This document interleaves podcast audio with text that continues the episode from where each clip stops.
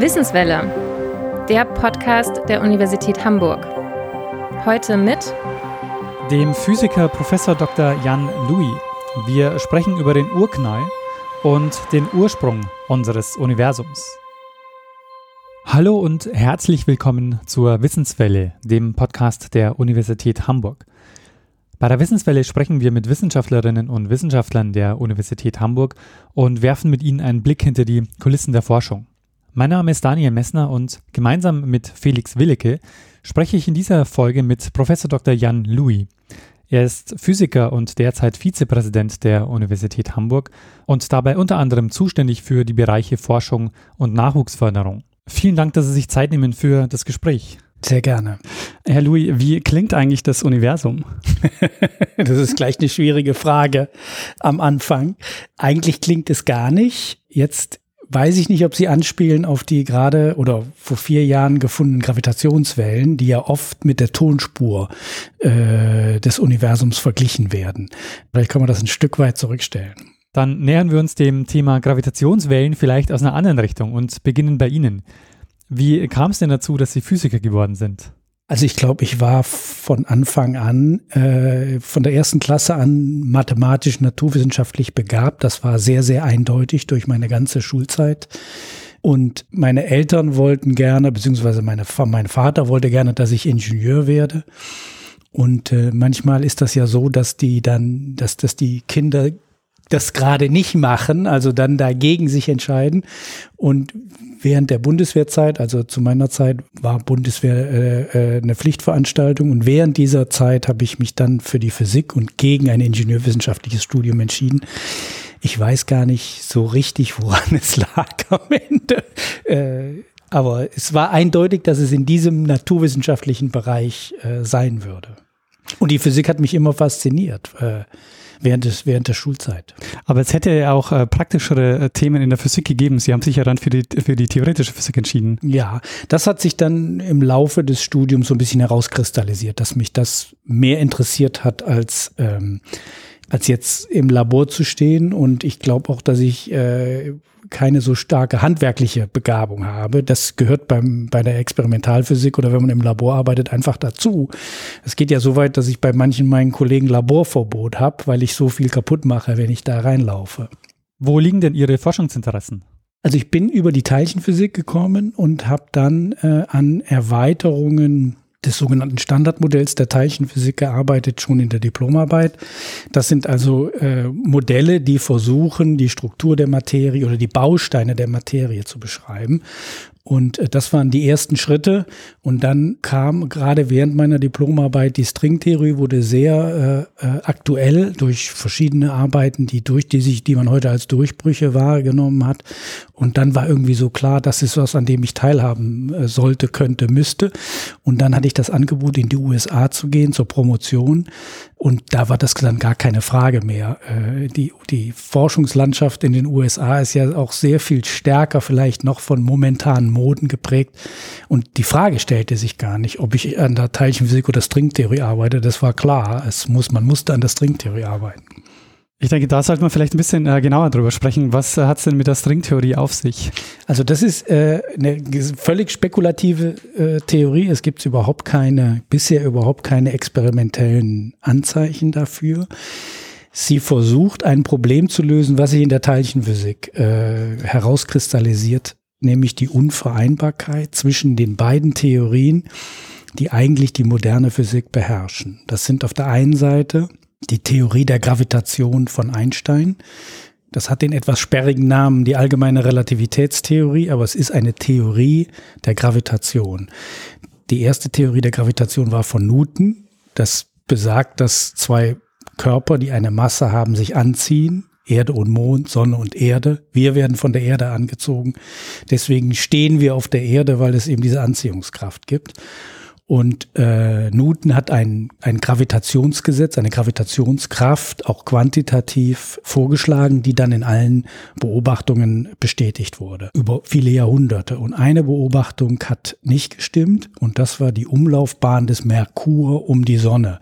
Diese Umlaufbahn die natürlich auch sich durch Newtons Gravitationsgesetz erklären lassen müsste, stimmte nicht überein, weil sich da eben Merkur und Sonne anziehen und man eben die Bahn des Merkurs aus dem Newtonschen Kraftgesetz herleiten können sollte. Und das stimmte nicht und Einstein hat dann seine Theorie der Gravitation dagegen gesetzt, die dann das konnte, die tatsächlich die Umlaufbahn des Merkurs präzise wiedergegeben hat. Aber nicht nur das, sie hat eben das, das, die ganze Theorie komplett abgeändert und sie hat gesagt, dass Massen, also Körper, mit, die eine Masse haben, die, den Raum beziehungsweise die Raumzeit krümmen und dass diese Raumzeitkrümmung wir wahrnehmen als eine Anzie Gravitationsanziehung. Das ist das Fundamental und das ist das, was bis heute Gültigkeit hat. Sie haben noch von einer zweiten Theorie gesprochen, die die moderne Physik prägt. Die andere Theorie ist die Quantenmechanik, die ist 1899 eingeleitet worden durch Planck, der versucht hat, elektromagnetische Strahlung zu verstehen in allen Frequenzbereichen und hat festgestellt, dass man da keine wirkliche äh, einheitliche Beschreibung hat, dass es die nicht gibt, dass die bestehenden Gesetze das nicht hergeben, hat eine Formel vorgeschlagen, das ist heute als bekannt als die Planck'sche Strahlungsformel, in der er gesagt hat, ich habe eine Lösung, die gilt für alle Frequenzbereiche, aber ich muss die elektromagnetische Strahlung quanteln. Also sie muss, sie kann keine elektromagnetische Welle sein, ähm, sondern muss aus Quantenobjekten oder Quantenpaketen bestehen. Und damit hatte er die Quantenmechanik eingeleitet. Und welches Problem hat sich daraus ergeben? Und jetzt ist eben so, dass man, dass diese beiden Theorien sind hunderttausendfach bestätigt, gelten als etablierte Theorien, aber sie widersprechen sich, beziehungsweise sie sind nicht kompatibel miteinander. Und da könnte man jetzt sagen, ja, muss auch nicht, weil natürlich, wollen wir sagen, die Quantentheorie gilt bei sehr, sehr kleinen Entfernungen bei Entfernungen, denen man den Mikrokosmos nennt, also bei mikroskopischen, atomaren, subatomaren Entfernungen, da regieren die Gesetze der Quantentheorie, also im ganz, ganz kleinen. Einsteins Theorie der Gravitation regiert den Kosmos, also die Entwicklung, die Expansion des Universums, die Geschichte des Universums, also was völlig anderes. Und man könnte sagen, naja, wenn die beiden nicht miteinander harmonieren, dann macht das nichts. Aber wir gehen ja heute davon aus, dass das Universum aus einem heißen Urknall entstanden ist und am Anfang, am Urknall, war das Universum ganz, ganz klein. Das heißt, beide Theorien müssen zur Beschreibung herangezogen werden.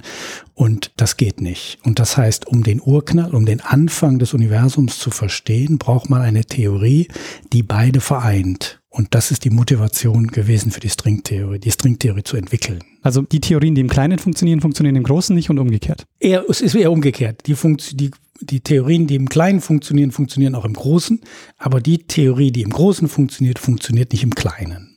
Die Frage ist jetzt natürlich, ähm, wie löst die Stringtheorie das Problem? Die Idee ist ja, dass äh, alle Materie aufgebaut ist aus elementaren Bausteinen, die, wenn Sie so wollen, punktförmige Objekte, Elementarteilchen sind. Und dieses gibt die Stringtheorie auf und sagt, das sind gar keine punktförmigen Objekte, sondern sind Objekte, die in einer Dimension ausgedehnt sind, wie die Seite eines einer Geige, wie eine Geigenseite. Das ist, die hat ja quasi, oder wir könnten uns vorstellen, die hat gar keine Dicke, die ist unendlich dünn, aber sie ist eben ausgedehnt entlang der Geige.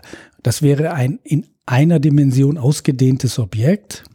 Und jetzt würde die Stringtheorie sagen, die Schwingungsanregungen dieser Seite entsprechen den Elementarteilchen der Teilchenphysik.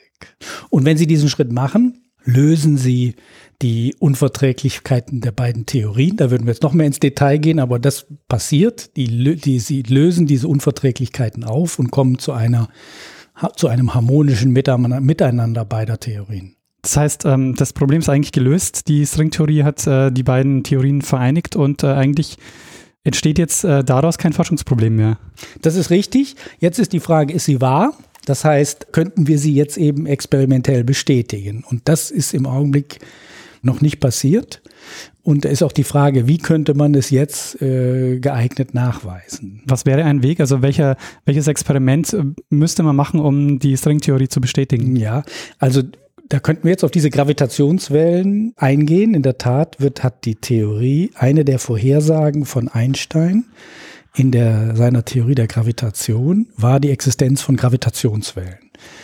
Das andere war diese Bahn des Merkurs, die ich vorher gesagt habe. Aber eine weitere war, wenn meine Theorie wahr ist, dann muss es Gravitationswellen geben. Und äh, die sind aber so schwer zu detektieren, dass man sie um 100 Jahre nicht gefunden hat. Und dann 2016 sind sie tatsächlich zum ersten Mal entdeckt worden.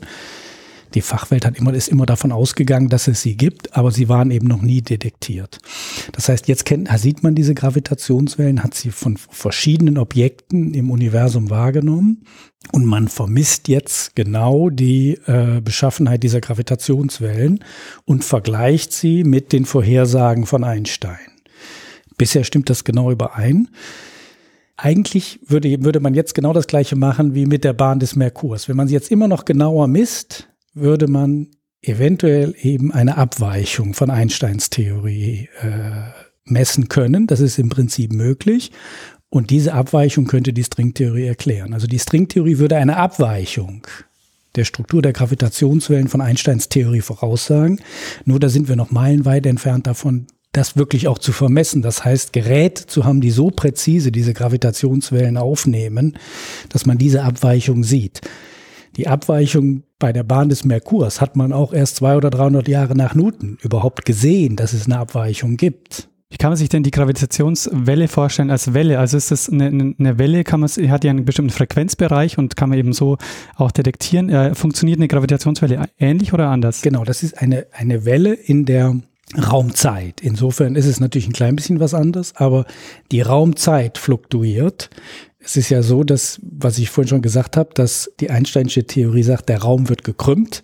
Das heißt, wir stellen uns eine Krümmung vor und wenn wir jetzt wackeln an dem Objekt, was diese Raumkrümmung hervorruft, dann äh, pflanzt sich eben eine Störung dieses Raumes fort und den nehmen wir als Welle, als Gravitationswelle da wahr. Kann man sich so eine Krümmung vorstellen wie in einem Windkanal, wenn ein Auto getestet wird, dass der Wind sich drum bewegt oder wie ist diese Krümmung vorstellbar? Nein, das ist eben eher, dass wenn Sie ein Objekt haben, ein massives Objekt ja. auf einer, auf einer flachen Ebene, also auf einem Blatt Papier, dass dieses Objekt dieses Blatt Papier eindrückt. Ah.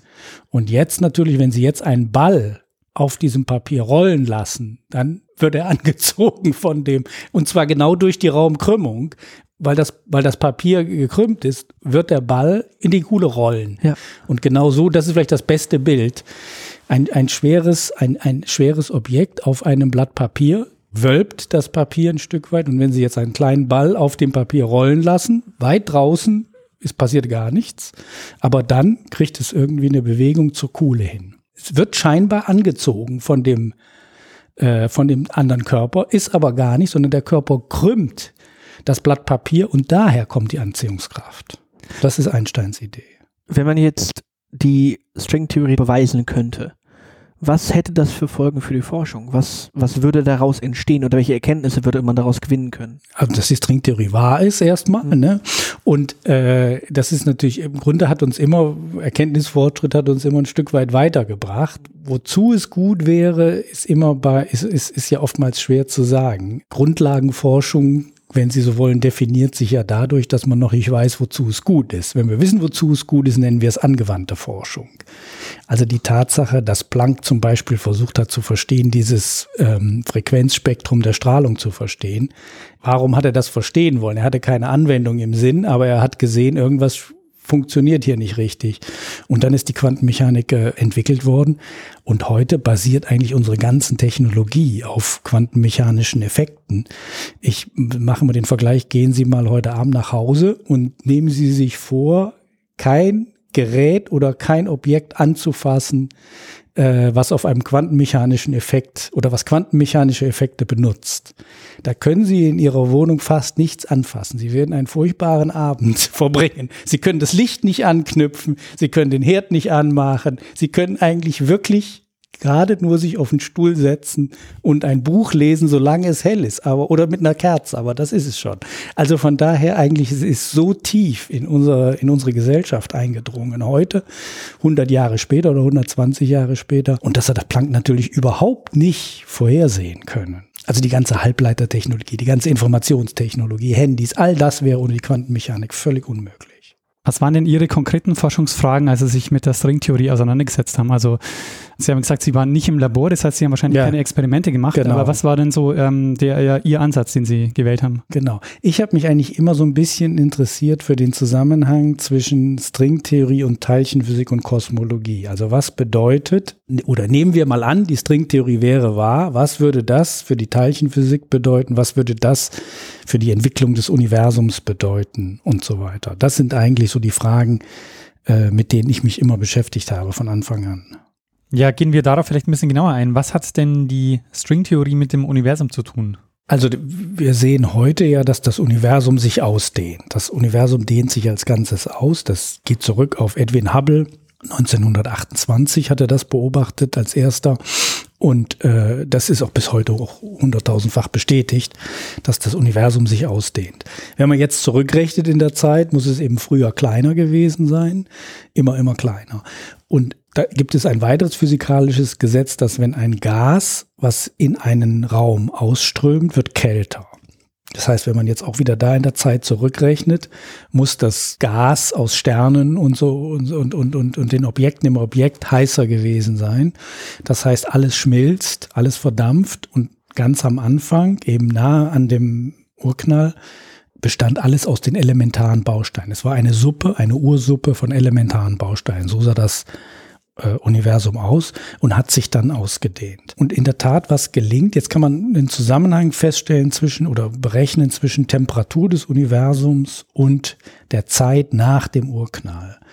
Und wenn wir jetzt hergehen und sagen, was bis zu welcher Größe des Universums haben wir verlässliche physikalische Gesetze, dann würden wir sagen, bis zur Entfernung von 10 hoch minus 19 Metern. Das ist also 0, dann kommen 18 Nullen und dann eine 1. Und das ist im Augenblick bis zu dieser Größe, also 10 hoch minus 19 Metern, also das ist unvorstellbar klein, haben wir physikalische Gesetze, die Gültigkeit haben. Wenn wir jetzt hergehen mit diesen physikalischen Gesetzen, mit wenigen Grundannahmen, können wir tatsächlich das Universum, wie wir es heute sehen, rekonstruieren. Also diese Expansion simulieren und tatsächlich das Universum, wie wir es heute sehen, äh, äh, rekonstruieren. Das ist aus meiner Sicht einer der großen Erfolge der letzten 20 Jahre, dass das tatsächlich möglich ist von so einem ganz frühen Moment. Und wenn man aber jetzt noch bis zum Urknall möchte oder sagen, was ist eigentlich der Urknall, dann versagen diese physikalischen Gesetze, nämlich genau da, wo Quantenmechanik und allgemeine Relativitätstheorie sich anfangen zu widersprechen oder wo sie nicht kompatibel sind. Da müsste die Stringtheorie einsetzen. Das heißt, die Stringtheorie würde man brauchen, um, um eigentlich den Urknall zu verstehen. Was war der Anfang? Wie sieht der Anfang aus? Wir können nur ab einem bestimmten Zeitpunkt sagen, da stimmt alles oder da funktioniert alles. Ist auch nicht so ganz richtig. Wir müssen ein paar Annahmen noch machen, aber äh, ab da ist alles okay. Aber davor tappen wir so ein bisschen im Dunkeln. Dennoch sind wir im Moment noch nicht so weit zu sagen, was der Urknall wirklich war. Das liegt aber so ein bisschen daran, dass die Stringtheorie noch in dem Sinne noch nicht gut genug entwickelt ist. Stichwort, wie hört sich das Universum an? Ähm, war der Urknall ein Knall? Also kann man sich das als Knall vorstellen? Nein, natürlich nicht. Das ist eben so ein Bild. Und im Grunde wissen wir nicht, was der Urknall war. Und das hat sich eben so ein bisschen eingebürgert, dieses Big Bang. Aber nee, nee, es war kein Knall. Aber genau was es ist, das wissen wir eben nicht. Aber wir wissen, dass sich seither ausdehnt. Dass es sich ausdehnt, ganz genau. Wenn wir den Zustand des Universums nachvollziehen können, als es noch so winzig klein war, ähm, gibt es denn oder haben wir denn auch eine Vorstellung davon, was außerhalb des Universums ist oder außerhalb des Universums war? Genau, da würden wir sagen, ist ein mathematischer Raum in dem Sinne. Ne? Das ist jetzt nicht, dass man da irgendwas äh, festmachen könnte. Also man kann sich das nicht so vorstellen, dass es da so eine Art Hülle gibt, äh, von der man dann auch nach draußen sich das Universum angucken könnte. Das, davon würden wir im Moment nicht ausgehen. Was wäre denn Ihre Theorie? Also was, was glauben Sie denn, was, was der Urknall war? Das weiß ich. Das würde ich auch gern wissen.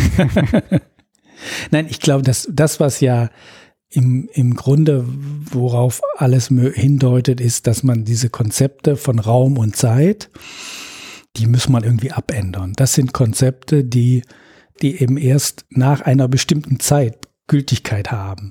Und die Zeit zum Beispiel im nahen Urknall hatte vielleicht eine ganz andere Struktur, war vielleicht kristallin oder sowas. Also das wissen wir nicht ganz genau. Aber ich glaube, unsere Vorstellungen von Raum und Zeit müssen wir grundlegend überdenken, um den Urknall überhaupt zu beschreiben oder zu verstehen. Ähm, vielleicht noch zu der Vollständigkeit halber, äh, wann war der Urknall?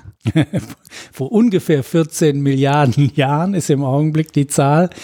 Äh, das ist mittlerweile fast sicher 13,7, glaube ich, ist das, was ich eben habe. Das ist, geht, manchmal geht so ein bisschen hin und her, aber es ist für, für unser eins vielleicht äh, 13,7, würde ich sagen, Milliarden Jahre. Und man geht im Moment davon aus, dass sich äh, weiter aussieht Den- und auch nicht mehr, es, es gab ja auch kurzzeitig mal die Idee, dass es pulsiert, aber die Idee ist auch vom Tisch.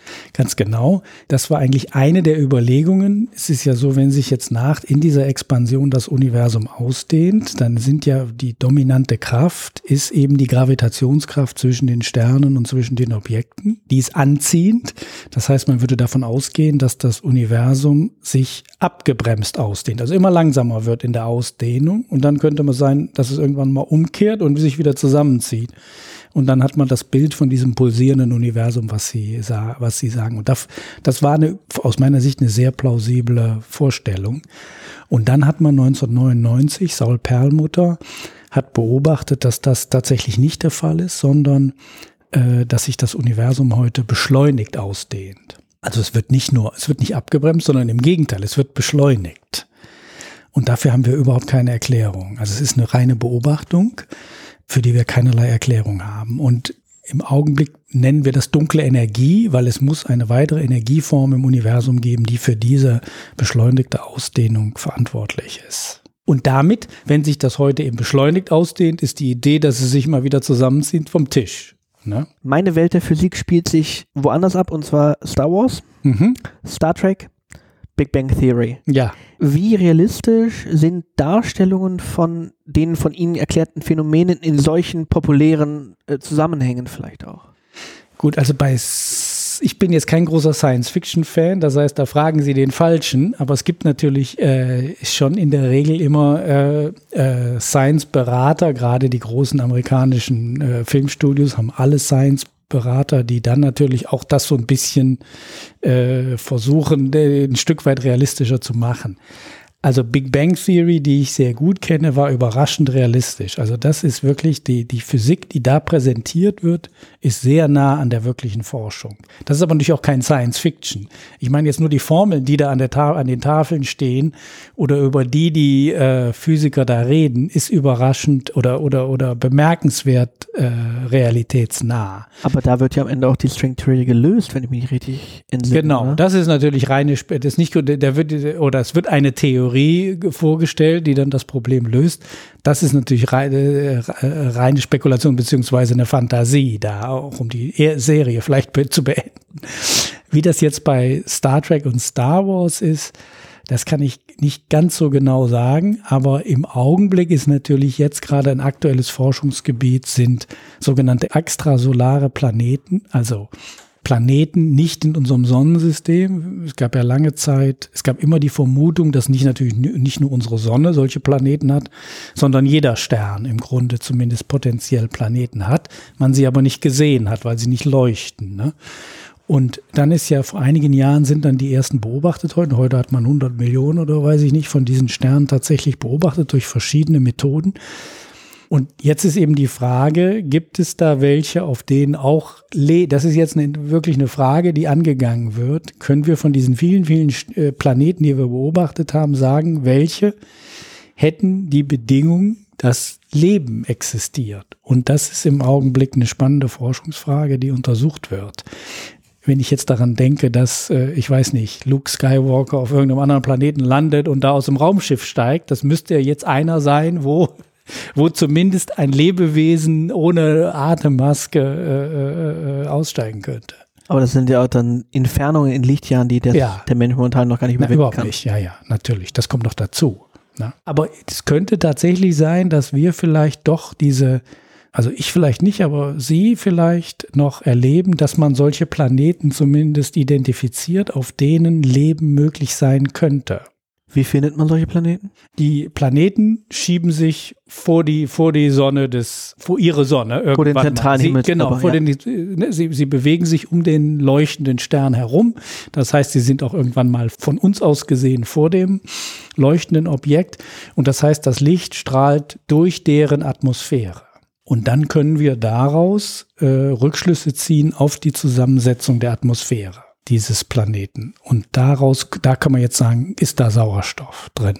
Oder ist da Chlorophyll oder sowas? Kann man die von der Erde aus bei den großen Entfernungen überhaupt verlässlich beobachten? Also da ist eben, ich meine, wir sind erst immer froh, dass wir die überhaupt beobachtet haben. Jetzt untersuchen wir schon deren Atmosphäre. Mhm. Das ist ja, da sehen Sie schon mal, wie da die Technologie vorangeschritten ist. Und das sind eben im Augenblick sind die Messergebnisse eben ich will jetzt sagen, noch nicht brauchbar, aber sehr schwierig zu sagen, dass da ist jetzt wirklich, das stimmt oder das stimmt nicht. Nur eine der Entwicklungen der Forschung ist ja, dass man immer präzisere Messgeräte entwickelt und immer präzisere Messmethoden. Und wenn man jetzt extrapoliert, was kann man heute nachmessen, was man vor 30 Jahren noch nicht nachmessen konnte, dann würde ich sagen, in 30 Jahren ist die Messtechnik so gut, dass man das tatsächlich beantworten kann. Was ist denn aus Ihrer Sicht das Besondere an diesen Theorien? Wenn man diese zwei Theorien, die Quantentheorie und die, und die allgemeine Relativitätstheorie nebeneinander stellt, dann haben sie völlig verschiedene Entwicklungsstufen gemacht. Die allgemeine Relativitätstheorie ist von ein, einem Menschen, Albert Einstein, in weniger als zehn Jahren vom Anfang bis zum Ende und dann stand sie da und sie hat Gültigkeit bis heute. Also irgendwie, äh, das ist ganz anders gewesen in der Quantenmechanik. Da sagen manche eine, ist heute noch nicht abgeschlossen. Also und aber sicherlich ist sie über 50 Jahre entwickelt worden von vielen, vielen, vielen Kollegen. Planck hat nur den Auslöser gegeben. Aber es waren viele Kollegen und über eine viel längere Zeit, die an der Quant Entwicklung der Quantenmechanik und sie dann, bis sie formuliert war, auf eine Art und Weise, äh, dass man auch mit ihr arbeiten konnte. Und woran hat das gelegen? Das hat daran gelegen, dass Einsteins Theorie basiert auf der sogenannten Riemannschen Geometrie. Und die war im 19. Jahrhundert von Riemann entwickelt worden. Das heißt, es gab eine mathematische Theorie, die Einstein benutzt hat. Die Riemannsche Geometrie behandelt mathematisch rigoros gekrümmte Räume. Das ist das, mathematische Rüstzeug oder das mathematische Gerüst, was er gebraucht hat.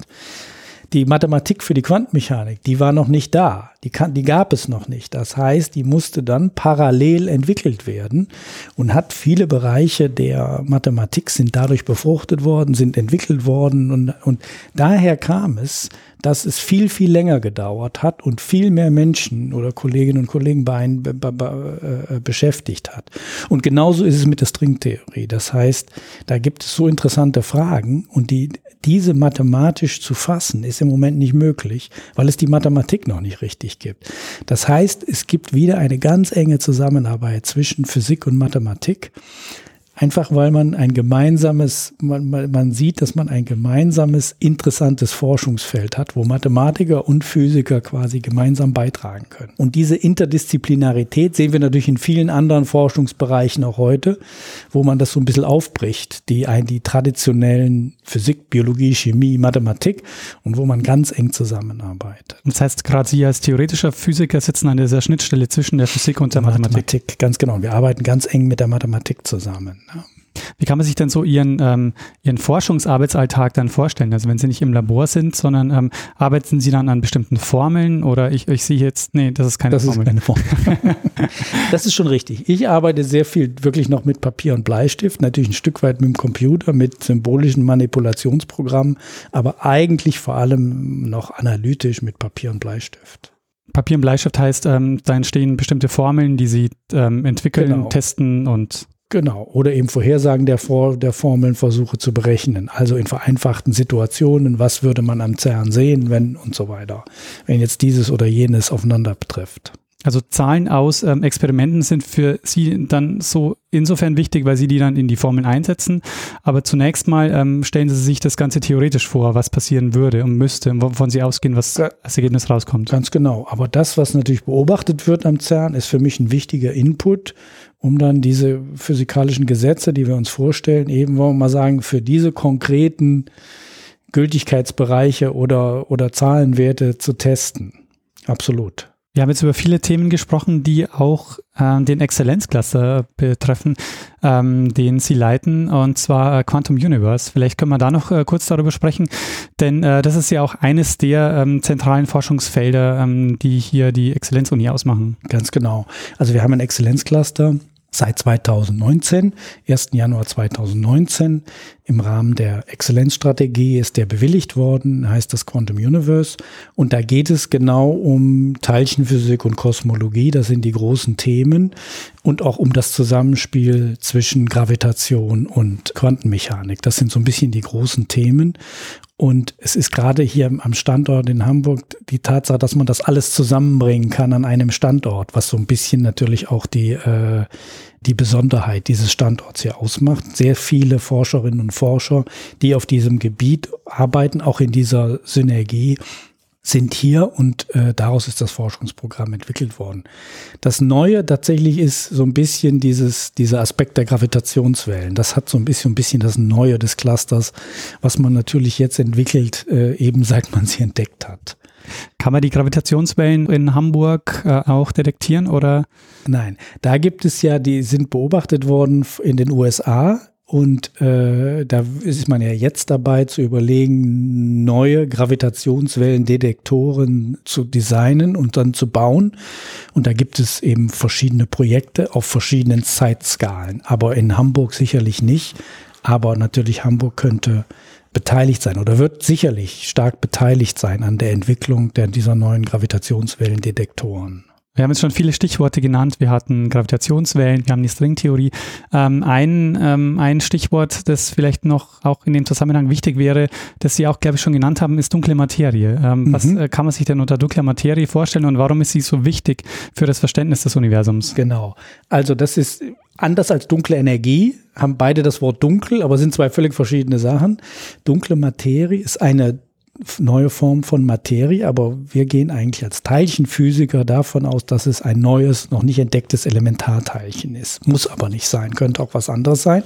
Aber ich als Elementarteilchenphysiker würde denken, es ist ein, ein zusätzliches neues Elementarteilchen, was wir noch nicht gesehen haben, weil es mit unseren Detektoren so gut wie nicht in Wechselwirkung gerät und deswegen es sehr schwer zu detektieren ist. Und man hat aus verschiedenen, aus ganz, aus ganz verschiedenen Aspekten hat man die Notwendigkeit dieses neuen Elementarteilchens oder dieser neuen Form von Materie hergeleitet.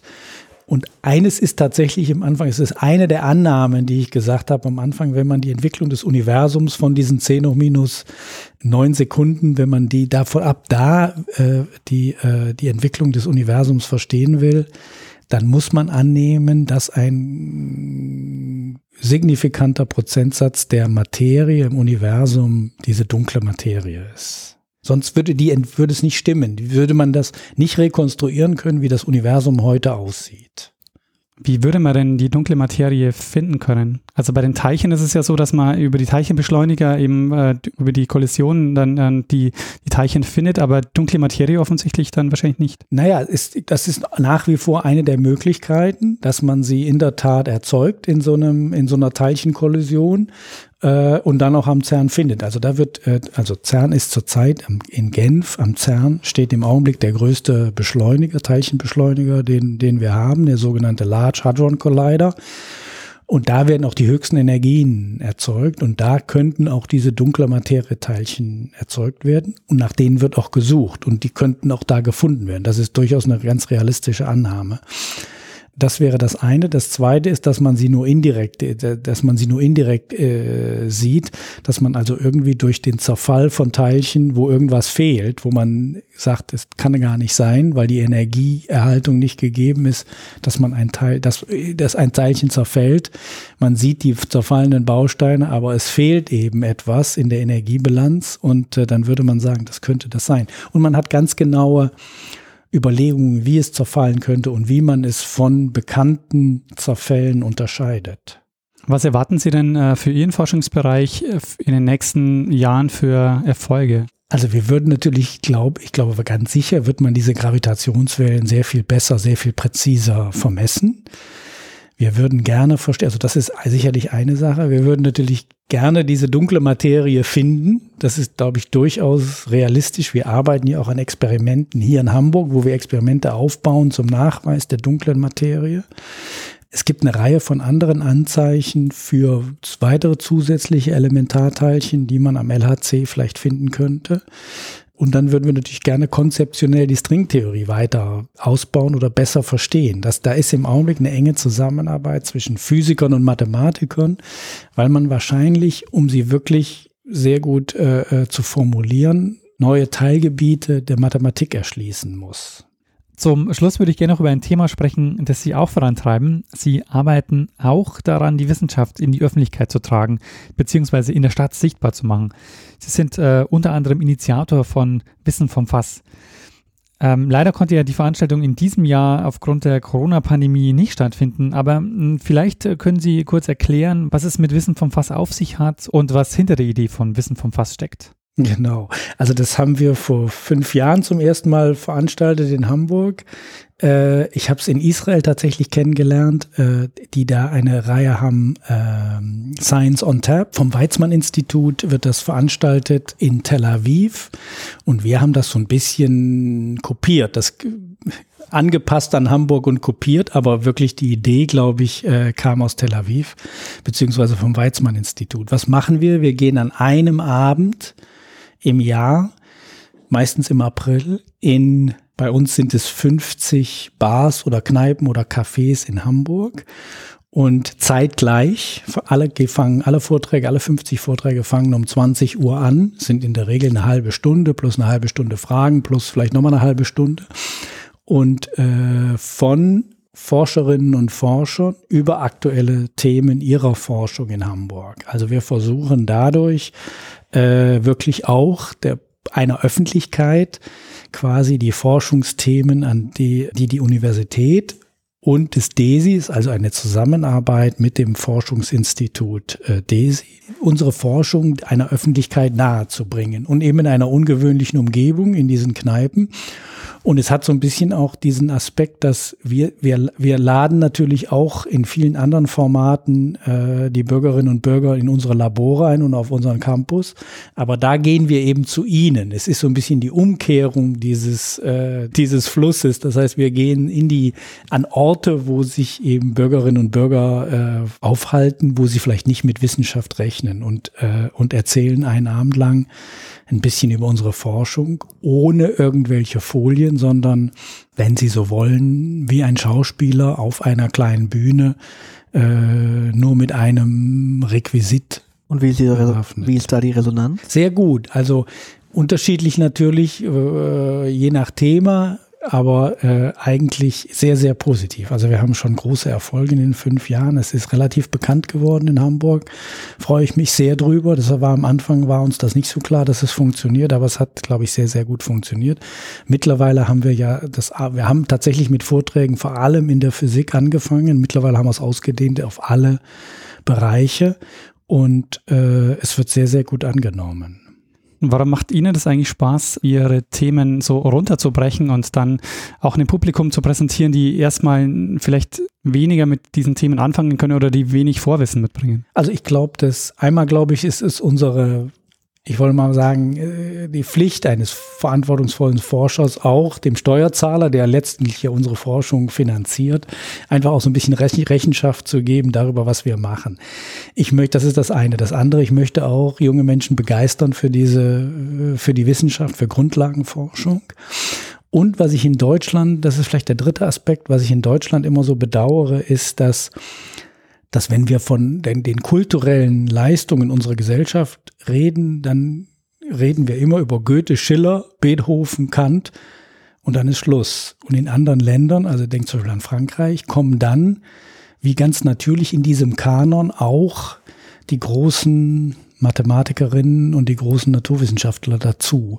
Und das fehlt manchmal so in Deutschland. Und durch dieses ich finde, durch dieses Format versuchen wir so ein bisschen ganz subtil auch darzustellen, dass Wissenschaft ein Teil unserer kulturellen Leistung ist. Und das wird natürlich, das ist jetzt nicht, mit, nicht irgendwie mit dem Holzhammer, sondern ich glaube, es ist mir so was ganz Subtiles, dass wir eben auf einer Bühne stehen wie ein Schauspieler und dass wir in einer ähnlichen, eigentlich auftreten da, wo normalerweise eine Band oder ein, eine Lesung stattfinden würde. Ja, dann würde ich sagen, ähm, Vielen, vielen Dank, dass Sie sich Zeit genommen haben, ähm, Gerne. uns äh, über diese ja doch sehr komplexen Themen zu sprechen. Und verständlich ähm, zu machen. Herzlichen Dank an Sie. Und das war die Wissenswelle mit dem Physiker und Vizepräsidenten der Universität Hamburg, Professor Dr. Jan Louis. Ich sage danke fürs Zuhören und freue mich über Feedback zur Folge, zum Beispiel auf den Social Media Kanälen der Universität Hamburg oder per Mail an podcast.uni-hamburg.de. Ich sage danke fürs Zuhören und bis zum nächsten Mal.